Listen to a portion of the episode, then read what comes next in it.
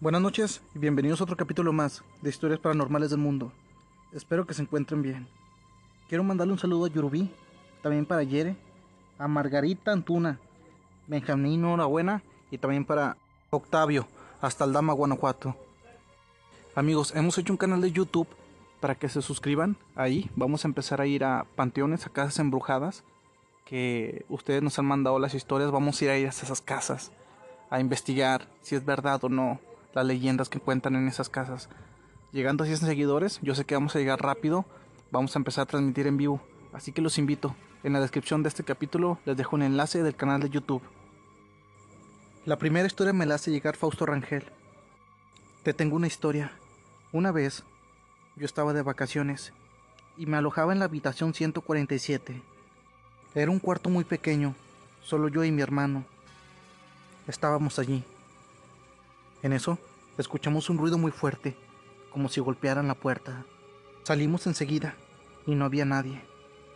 Cuando regresamos de nuestras vacaciones a la casa, ya nada era igual.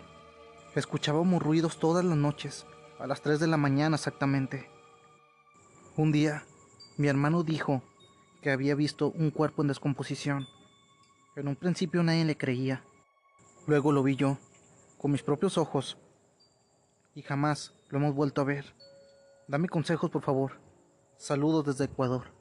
Pues aquí depende de dónde hayan visto ustedes este, este ser, este, en estado de composición, este, a lo mejor se trajeron algo ustedes de las vacaciones que no les pertenecía, un recuerdo o algo, y ahí se, se, se pudo haber manifestado ese ser en ese artículo que se hayan llevado. Puede ser, o puede ser que les hayan hecho algún tipo de brujería también. La siguiente historia me la manda Samuel Hernández y Noemí García. Somos de Monterrey y tenemos un hijo de cuatro años. Mi hijo empezó a hablarnos sobre un niño que habitaba en la casa. Solo él lo podía ver. Dice que su piel era muy amarilla, con manchas rojas. Él decía que seguido en la noche los visitaba para jugar. A veces lo escuchábamos hablando. Lo escuchábamos susurrar en su cuarto. Yo siempre pensé que era un amigo imaginario. Lo dejaba pasar. Hasta que una noche que me levanté al baño, escuché dos voces en el cuarto de mi hijo. Fui, y cuando entré a su habitación, hacía mucho frío, muchísimo frío.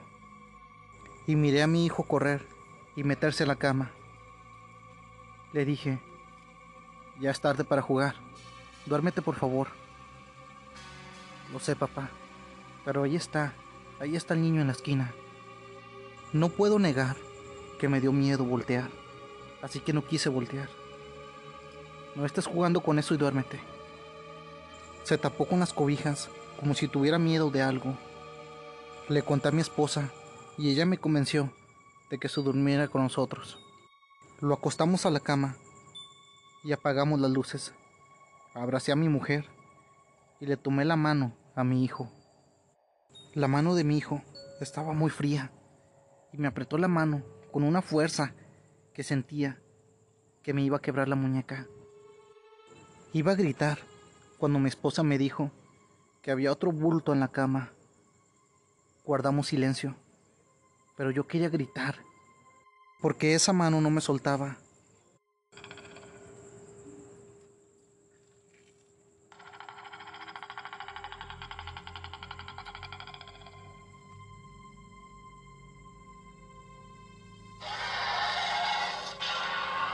Se escuchó un rugido que alteró a mi hijo y se subió arriba de nosotros. Ahí comprendí al 100% que lo que estaba agarrando era la mano de otra persona. Mi esposa se levantó, prendió la luz y no había nada. Nadie, nadie durmió esa noche.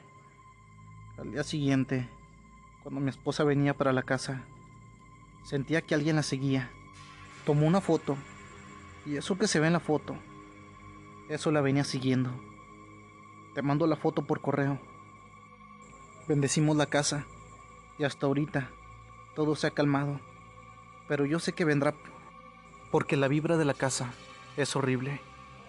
Amigos, a los que quieran ver la foto la voy a subir a la página de Facebook Historias Paranormales del Mundo para que se vayan para allá, se suscriban Y ahí vamos a estar subiendo las imágenes, videos de los capítulos que ustedes nos mandan.